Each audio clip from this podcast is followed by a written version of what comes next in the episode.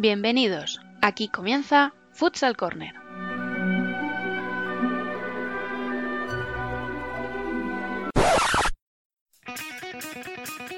Una manera diferente de entender el fútbol sala.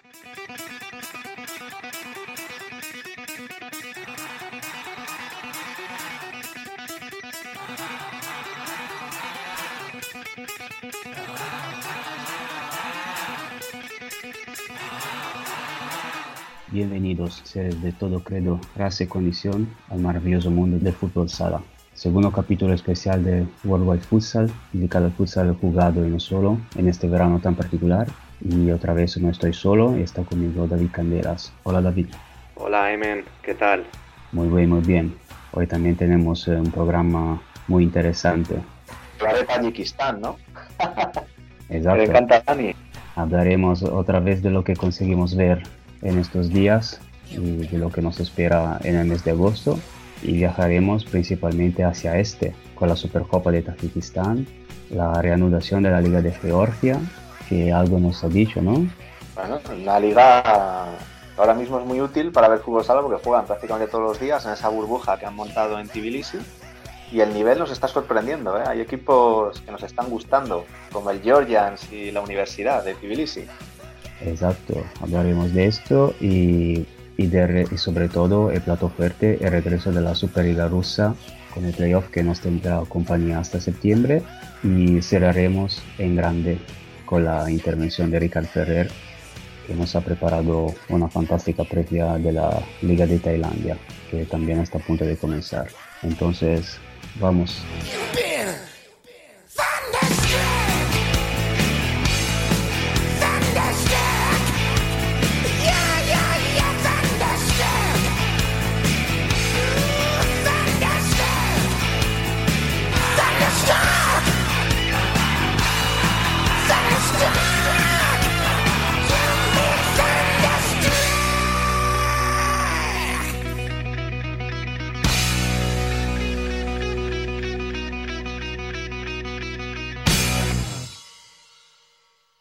Soy Adri y simplemente invitaros a escuchar todo el fútbol sala en Futsal Corner.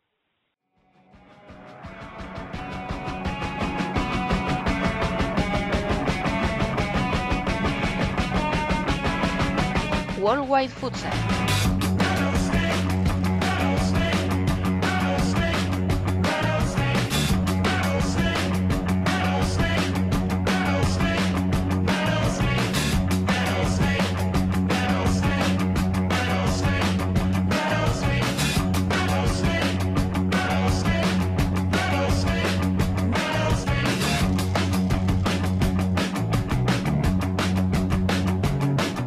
Entonces, empezamos con, con esta Supercopa de Tajikistán, esta fantomática Liga de Tajikistán que por fin empezó y no se pudo ver las primeras dos jornadas, pero vamos, que la, la, liga no, digamos que no tiene mucho que decir porque hay estos dos equipos, eh, Soro y eh, Sipar, que son los que jugaron lo, la Supercopa de Tajikistán, que son prácticamente los únicos un poquito, un poquito interesantes, ¿no? Eh, la, dieron bastante espectáculo en la, en la Supercopa, ¿no?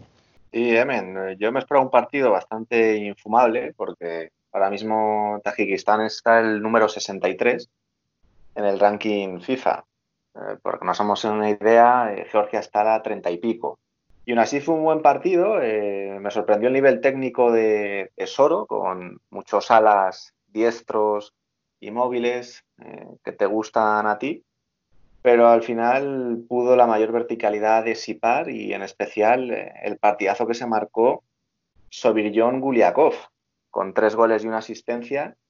El propio seleccionador de Tajikistán, que estaba por allí comentando el partido, dijo que, que no creía que su jugador fuera a mantener ese nivel porque realmente se salió. Soro además tuvo problemas con la lesión de su capitán Faisali en la primera parte y se vieron, ya te digo, eh, arrastrados por este partidazo de Guliakov. Una final, sí, los dos equipos mejores de Tajikistán. Hay que decir que Tajikistán tiene un estilo muy parecido a Irán, son dos países muy cercanos. En Sipar, sin ir más lejos, hace un año pudieron disfrutar de Sangsefidi o Ahmadi, que son jugadores de la selección iraní. Y no estuvo mal la final. Eh, se puede ver en la plataforma Maikuyo, que es donde ponen todos los partidos de esta liga. Y yo recomiendo que si alguien tiene tiempo y quiere investigar, que se ponga el partido porque no fue aburrido. Sí, material para friki, pero al final fue un partido, un partido entretenido, sí, con este Gulyakov que también se confirmó en las primeras jornadas de liga con un póker en la primera jornada, pero, pero bueno, sí, es, eh, el partido fue, fue entretenido y seguramente es un, es un buen partido para ver. La liga, la liga, como he dicho, parece que no, que no tiene retransmisiones, pero la verdad es que viendo los resultados tan abultados con Zipar y Soro que ganan 14-0 o 17-2 todos los días, no, no sé si merece la pena, sinceramente, ver estos partidos. Este, este, tipo de ligas, ya sabes, Emen, que suele haber como escalones muy diferenciados. Luego hablaremos de Georgia, que, que, es que hay tres escalones prácticamente clarísimos.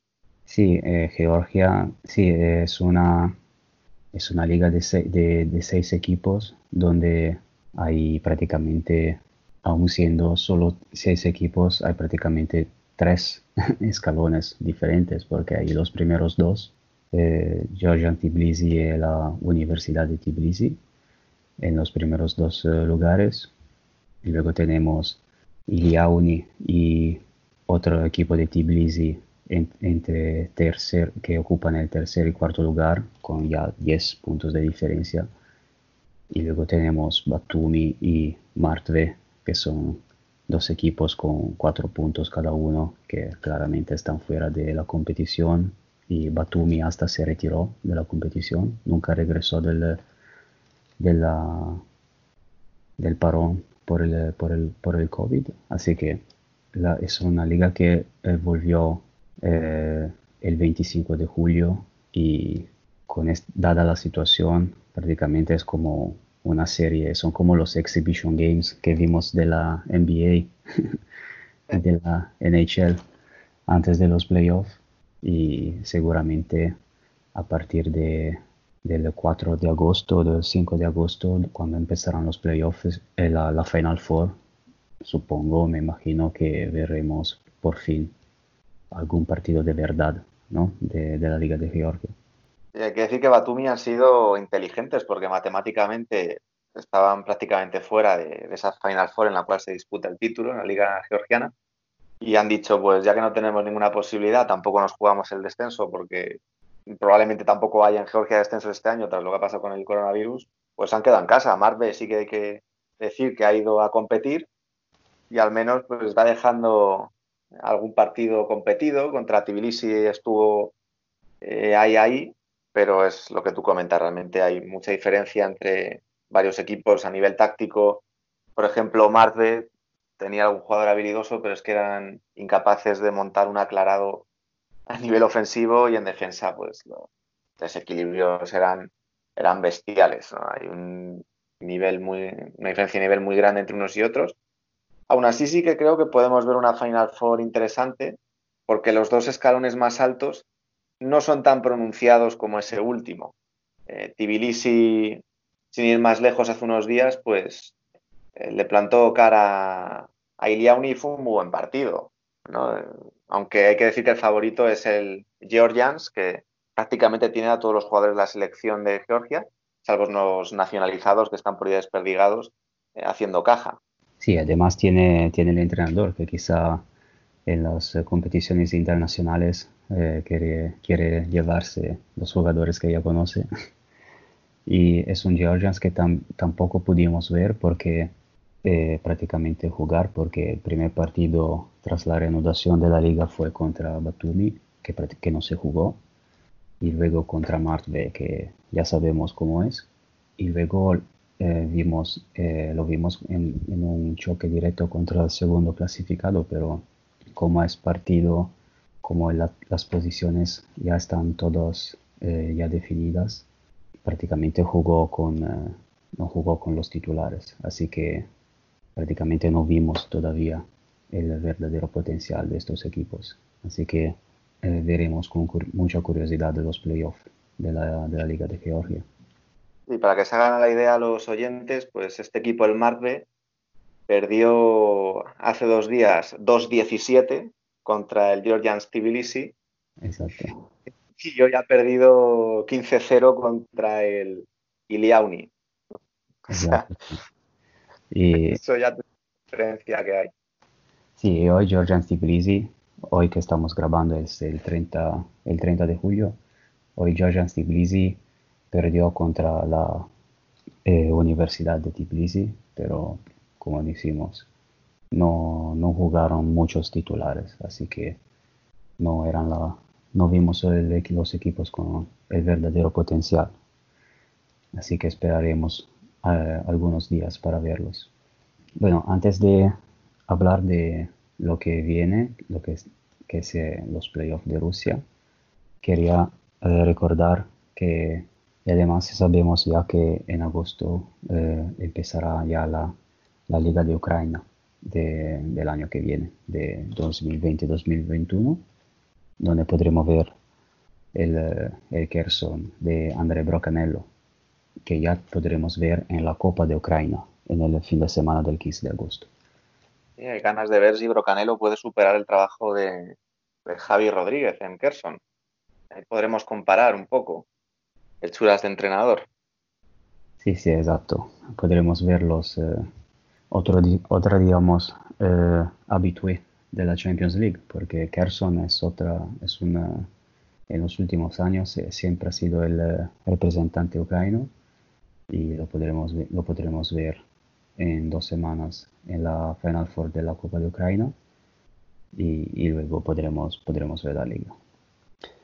Y, pero ahora bueno, hay que prepararnos para el plato fuerte de este verano, el playoff de Rusia van a empezar, van a empezar fuerte. El Norris Nickel, que juega en cuartos contra Virsinara y posiblemente sea el enfrentamiento más atractivo.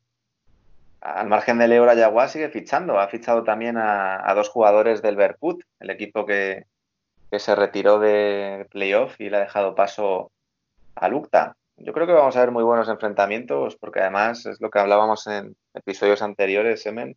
En Rusia no es playoff express. Allí es como en la NBA, va a ser playoff largo y, a medida que vaya avanzando la competición vamos a ver mejores partidos. No va a ser como en España que al final se decidió todo en, dos, tres días y es que los equipos no pudieron ni entrar en calor.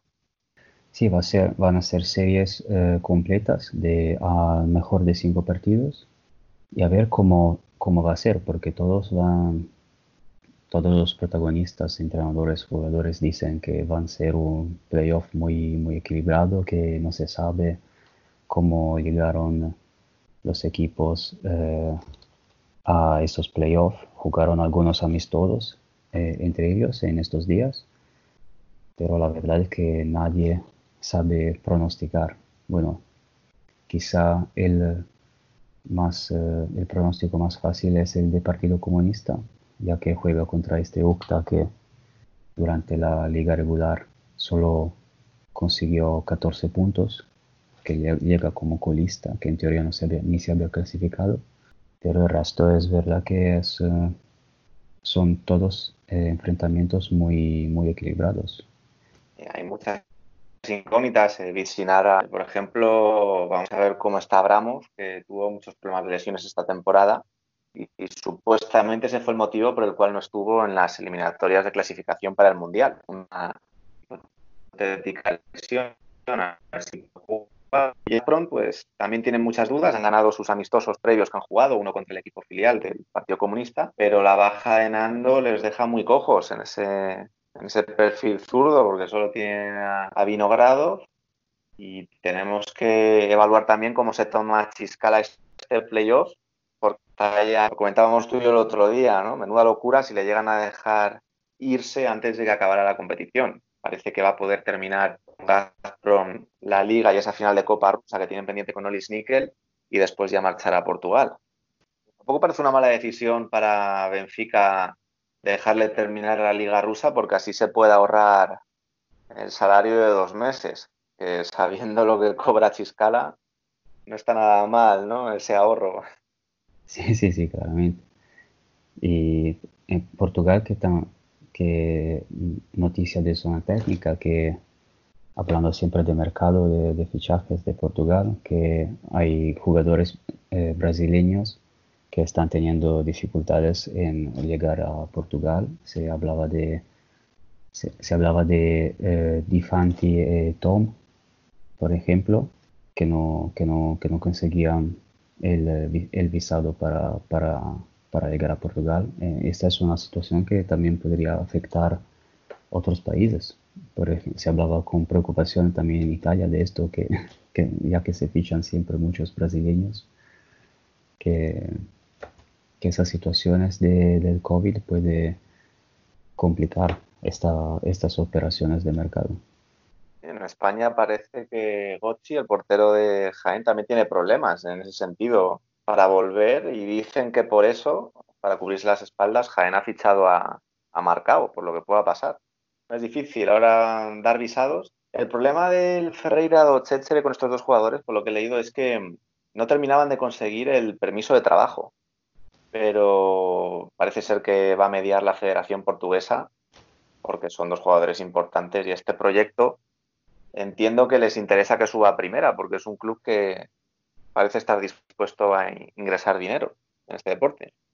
Sí, este año va a ser interesante, van a ser interesantes las segundas divisiones también, porque con, eh, con estos en eh, Portugal, el Kingersheim de batería en Francia, que ya no consiguió la admisión en eh, B1, y el Napoli ex Fuorigrotta, que con las varias complicaciones entre admisiones e inscripciones en Serie A, puede que no, puede que no encuentre sitio en la próxima Serie A. Va a ser, un, va a ser muy interesante verlas también las eh, segundas divisiones, por lo menos en Portugal, Francia, Italia. Eh, van a tener eh, equipos interesantes allí también. en España también, esta semana había noticias de que el Talavera ha firmado a Julián Camaño, que tú le conocerás, un argentino que estuvo en Meta Catania esta pasada temporada. Y Manzanares parece que va a firmar al internacional vino tinto Jesús Villamonte, un ala zurdo con muchísima proyección que nos encandiló a todos en las últimas eliminatorias sudamericanas. Y así de raro está el mercado, ¿eh? Eh, con equipos accediendo a, a, jugadores muy interesantes. En tu país, en Italia, el Ecocity Cisterna que está en Serie B, que sería la tercera división, si no me equivoco, junto con el pivot a Adriano Foglia y Lucas Maina. Así está el panorama.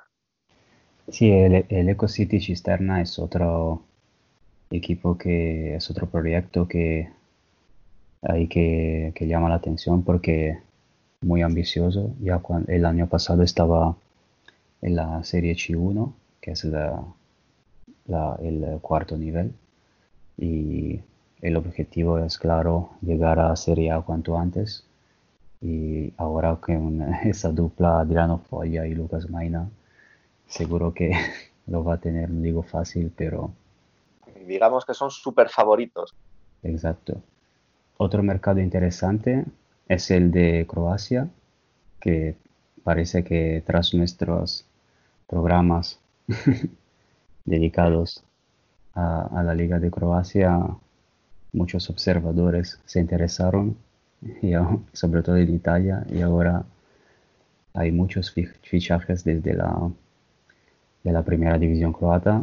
Bueno, claro, el, el, caso de Mantova es porque eh, Frane Despotovic, el, el ex entrenador de, de, Square, llegaron ya muchos fichajes de, desde la liga y ya anunciaron, anunciaron a otros.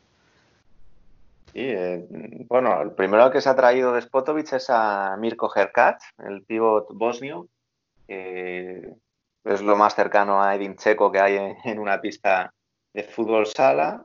Y también parece ser que va a firmar a, a Gudasic, una de las mayores promesas croatas, que estaba en Uspinacha este año.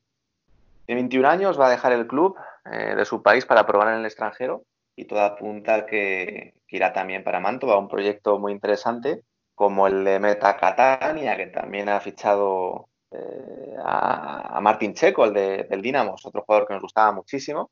Y es lo que dices tú. Parece ser que, como no ha habido competición estos días, la única que había era la Liga Croata y tiene un nivel más que aceptable, pues allí que han ido los directores deportivos italianos a pescar.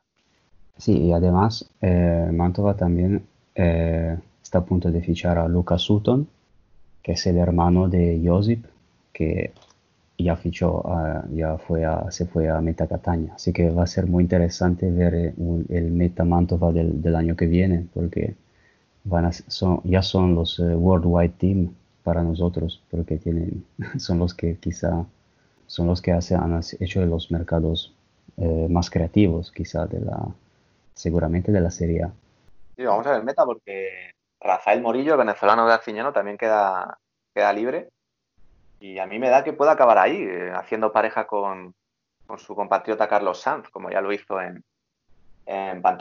Hay equipos en Italia que están fichando realmente bien, ¿eh, eh por ejemplo, el, el, Padova, ¿no? con este patrocinador que tiene nuevo, Bernardinello Engineering, ha fichado nada más y nada menos que a un internacional español como es Joselito y también a ese seguro de vida de cara a gol que es Yader Fornari en vuestra liga.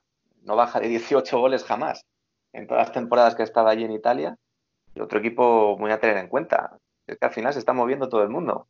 Sí, al final cada año en Italia tenemos muchos líos, pero al final todo esto se, se acaba en tener muchos equipos que, que fichan muy bien y Claro, es, siempre es, no, es, no es bien ver siempre equipos que se van, que, que cierran, que se retiran, pero al final esa distribución de, jugadores, esos jugadores tienen que ir a algún sitio. Y, al final lo que se crea, se va a crear una, una serie aún más equilibrada porque hay tanta calidad que, que, va, que anda suelta y muchos jugadores libres y mucho mercado para, para, para los equipos de Serie A. Sí, la HMB también ha fichado mucho. Eh, Well y Wilde, que los mencionamos en el programa anterior. Esta semana ha fichado a Andrés Santos, procedente de, de Rivera, que aquí tampoco destacó mucho, pero en Boca fue un jugador muy importante en esa temporada que quedaron subcampeones prácticamente de todo. Y también hoy he leído la noticia de que han firmado a Cesaroni, que de los italianos nativos es de lo más potente que había. Sí, sí, sí, Cesaroni es eh, un lateral muy, muy bueno, quizás de, de, los, de, los, eh, de los nativos italianos es de, de los mejores seguramente. Así que CMV es otro equipo que empezó un poquito más tarde en, fichar, pero cuando empezó lo, lo, lo, ha hecho bien. Y todavía ya hemos hablado de todos estos fichajes sin mencionar el más, el de que se habla el de que se habla más y todavía, pero todavía no se ha hecho oficial.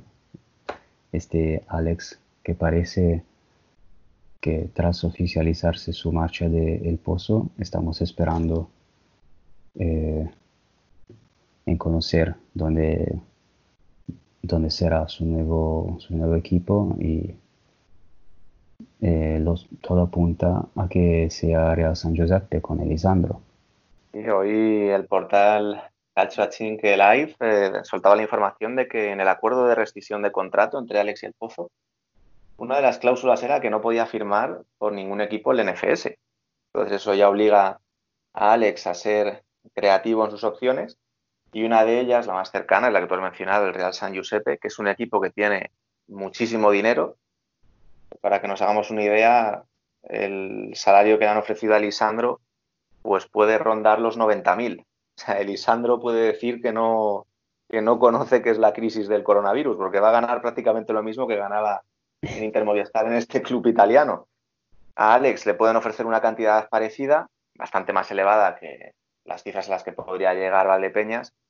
Y en ese aspecto, pues, si nos guiamos por el dinero y Alex ya le quedan pocos años de carrera deportiva, también tiene que pensar en hacer caja. Y si encima no le dejan jugar el NFS, pues creo que Real San Giuseppe es el destino más claro. Y más si lo dice Valerio Scalabrelli, que, ¿no? nuestro amigo, que falla muy poco en todo lo que pone en Twitter. Sí, eh, claro, la verdad es que si, si, se, eh, si se realiza este fichaje, Real San Giuseppe, quizá puede ser, no digo que puede ser la, una candidata para, para el Scudetto, pero con esos dos eh, va, va, a cambiar mucho los equilibrios en su favor. Eh, no sé si es los Elisandro y Alex eh, solos harían San Giuseppe un, un, rival directo para Pesaro, pero seguramente yo lo pondría en los primeros tres con, con estos dos. Y hay que tener en cuenta que en diciembre habrá otro mercado, un mercado en el que además los jugadores brasileños supuestamente muchos quedarán libres porque allí los contratos van en años naturales y si Antonio Massa, ¿no? que es el dueño de Real San Giuseppe, ve que la cosa va bien, no descartemos que pegue otro golpe importante en el mercado de invierno, porque se le ve con muchas ganas de, de reventar la banca. Sí, eh. Yo, yo, yo, digo siempre, cuando, ya cuando veo proyectos de este tipo, yo digo siempre a ver cuánto dura y esperemos que sea, que sea algo, algo serio, cuanto menos, que, que, no, sea, que no sea otro maritime, vamos, porque eso sería una lástima. Bueno, hablando de, de Brasil, de brasileños y tal, eh, la liga parece Todavía no, no, eh, no llegó otra información, parece que siempre orientados en volver a empezar el 21 de agosto la Liga Nacional de Futsal de Brasil. Eh, estamos a la espera de información sobre la, la, primera división argentina, eh, mientras que sabemos que en Uruguay volvieron a entrenarse, así que quizá en septiembre podremos, podrá volver la Liga de Uruguay. Y sabemos que en Perú eh, la temporada 2020 se dio por cancelada. Así que cuando, cuando volverá el futsal en Perú ya será la temporada 2021. Y a ver si en los próximos días, en las próximas semanas, sabremos algo más desde nuestros amigos en Sudamérica sobre, sobre las ligas otras cosas que echamos mucho de, mucho de menos. sí, es, una, es una lástima que haya una gran cantidad de competiciones suspendidas ahora mismo, pero en aquellas que el balón está en marcha, esas suspensiones pueden ser una oportunidad porque hay muchísimos jugadores en este sentido en el mercado. Sin ir más lejos, Fakim, el capitán de Mesungun, uno de los mejores jugadores de Asia y para mí top 10 mundial, quiere aprovechar esta circunstancia para, para probar por primera vez en su carrera en Europa, a sus casi 36 años. Ha sido ofrecido a la, a la mayoría de equipos punteros de la Liga Nacional de Fútbol Sala. Ninguno ha tenido mucho interés en él, eh, pese a que se está ofreciendo por un caché muy inferior a lo que él suele percibir en Irán, prácticamente la mitad, pero sobre todo por desconocimiento, porque aunque parezca mentira, los directores deportivos ven muy pocas ligas más allá de la suya. En resumen, eh, muchísimos jugadores en el mercado, este Hakim, tú hablabas de Brasil, y en Brasil, pues Jackson Samurai podría estar muy cerquita del pozo, pese a que hace nada firmó por Corinthians y creo que con el team ha jugado únicamente un partido, que es ese amistoso que vinieron a disputar eh, a Palma, luego vino ya el coronavirus, suspendió todo y no ha vuelto a jugar más. Así que muchísimos jugadores en el mercado, pese a esta noticia tan triste de la suspensión en muchos territorios, pero al final lo que decíamos, es una oportunidad para que otras ligas crezcan y para que el mercado se mueva. Vale, eh, ahora tras este viaje entre este Europa, Sudamérica, Europa, volvamos al este, eh, en particular a Tailandia, donde eh, se inaugura una, una de las ligas más atractivas eh, de Asia y va, que está a punto de empezar. Pero para esto tenemos la opinión del experto. tenemos una contribución de Ricard Ferrer que vamos a escuchar justo después de este, despedirnos y, cerraremos el programa con, eh, con, este, con este audio de, de Ricard que nos dará la mejor previa posible de la Liga de Tailandia. Así que nos despedimos de, momento en, esto, en este medio, David, y luego hablaremos por, Twitter seguramente. por supuesto, Emen. Ahí estaremos al pie del cañón y viendo todos los partidos posibles, que van a ser muchos. Estamos grabando en, estos horarios de late night. Es justo la hora para la NBA. la burbuja.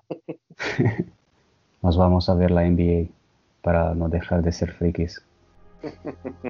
bueno, un saludo, Emen. Muchas gracias. Vale, David. Hasta luego.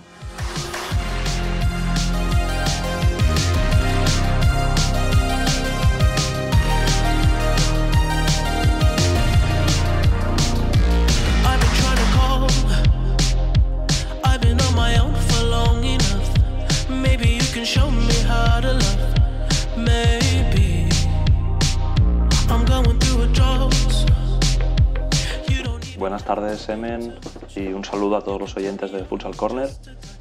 Mi nombre es Ricard Ferrer, soy asesor en apuestas deportivas de fútbol sala, también conocido como Pix Futsal. Bien, el 1 de agosto se inaugura la temporada en Tailandia, es una de las ligas más competitivas y de mayor nivel del continente asiático, a un nivel similar, aunque quizás todavía un peldaño por debajo de las ligas japonesas e iraní. La Thai League consta de 14 equipos en un sistema de competición clásico, de ida y vuelta, y sin playoffs. El campeón obtiene acceso directo a la AFC de clubes, es decir, la Champions League de Asia, mientras que el segundo clasificado se clasifica directamente para la AFF, el Campeonato del Sudeste Asiático. Para este año el inicio de liga se hará a puerta cerrada, es decir, sin espectadores, pero con la mayoría de partidos televisados tanto en televisión como en YouTube. En cuanto a los equipos que forman la competición, resaltan dos claros favoritos. Por un lado, Port, el equipo ganador de la liga en las últimas dos ediciones, es el máximo favorito a del título y debido a la situación actual con el COVID-19 aún no saben cuándo podrán contar con uno de sus dos jugadores brasileños, Ryan Gómez. Por su lado, Marcos Vinicius sí podrá iniciar la temporada junto a sus compañeros tailandeses que conforman la mitad de la selección nacional. En este equipo también destaca el portero canisón Popan. Por otro lado tenemos al Chonburi Blue Wave, campeón de liga en nueve de las últimas doce ediciones, y subcampeón en las otras dos que ganó Port. Este equipo además es el único que ha conseguido ganar la Champions Asiática, en concreto dos campeonatos y un subcampeonato de la AFC. El entrenador actual del equipo es César Núñez Gago, aunque por ese mismo banquillo también pasó el entrenador de la selección nacional, Pulpis. Si bien han perdido a su jugador más determinante, no solo de Tailandia, sino posiblemente de todo el continente asiático, Supawut, quien ha fichado por el Nagoya Oceans japonés. Chonburi lo ha reemplazado con la promesa del fútbol sala de Tailandia, Muhammad Osaman Musa, más conocido como Met. Es un pívot internacional de descendencia africana, de tan solo 22 años, pero con unas facultades espectaculares para triunfar incluso en Europa. Con este movimiento consiguen suplir la pérdida del máximo goleador histórico de la selección y también del club, así que es un gran movimiento de Chonburi. Además, entre sus jugadores destacan los tailandeses Perapat y Panut, que estuvieron probando en Santiago Futsal, también Girawat, que ha sido máximo goleador de la Champions Asiática en 2016 y 2017, y Kritsada, el capitán de la selección. Y además los brasileños Gabá, ex de Industrias, Peñíscola y Segovia, entre otros, y también el veterano Tiago Mora. Como outsiders en la liga tailandesa encontramos a Bangkok de BTS, que todavía no sabe si podrá contar con la estrella brasileña y su goleador Ramón Palau, pero que ya ha ganado esta pretemporada a Port, los actuales campeones.